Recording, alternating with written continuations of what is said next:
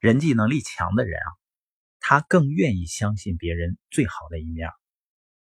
鲁德亚德曾经说过：“我总是倾向于相信他人最好的一面，这为我省去了很多麻烦。”而我们多数人是容易看到别人缺点，所以有的时候你觉得一看到某个人或者想起某个人你就来气。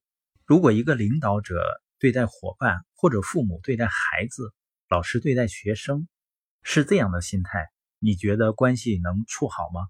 我们应该尽力把他人看作他们能够成为的样子，而不是他们现在所处的状态。因为当你充分信任别人时，你就不会觉得需要纠正他们、改造他们。每当我看着有人尝试去修理别人的时候，我心里都是暗笑。我在想，难道他没有意识到自己需要改变吗？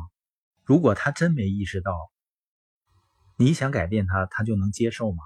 我的时间只够用来修正我自己，所以对于那些总是尝试要修理、调整伙伴的领导人，正确的做法是。